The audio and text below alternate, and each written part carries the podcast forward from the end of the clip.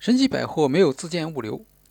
二零一六年春节，没有自建物流的问题开始爆发出来，许多订单拖了两周都没法完成。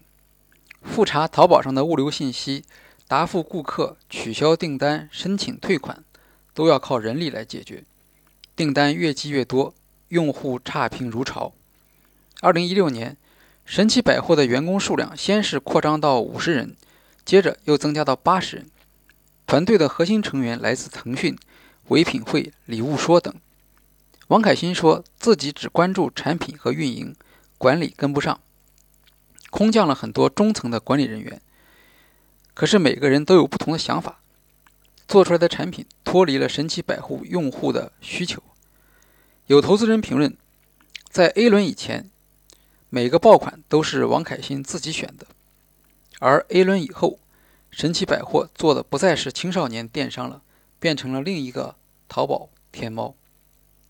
为了保持规模的增长，神奇百货不得不从信息服务扩张到物流服务，公司资产变重，一个月要烧掉一百多万。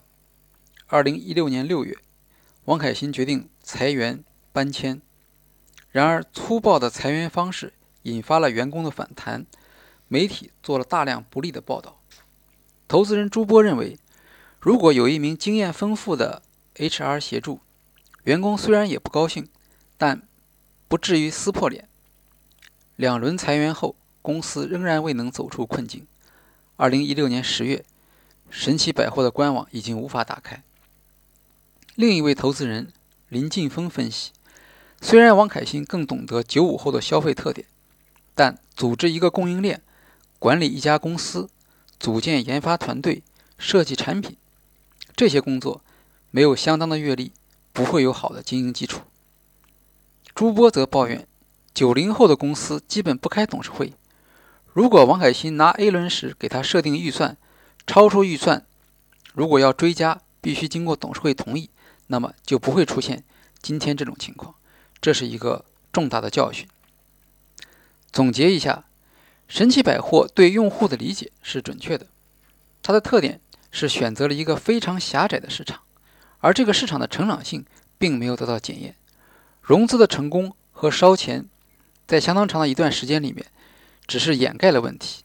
但是，年轻的创业者成长经历不足，其心态上的不成熟，又导致放大了企业所遇到的问题。神奇百货迅速地陷入了困境，并且无法恢复。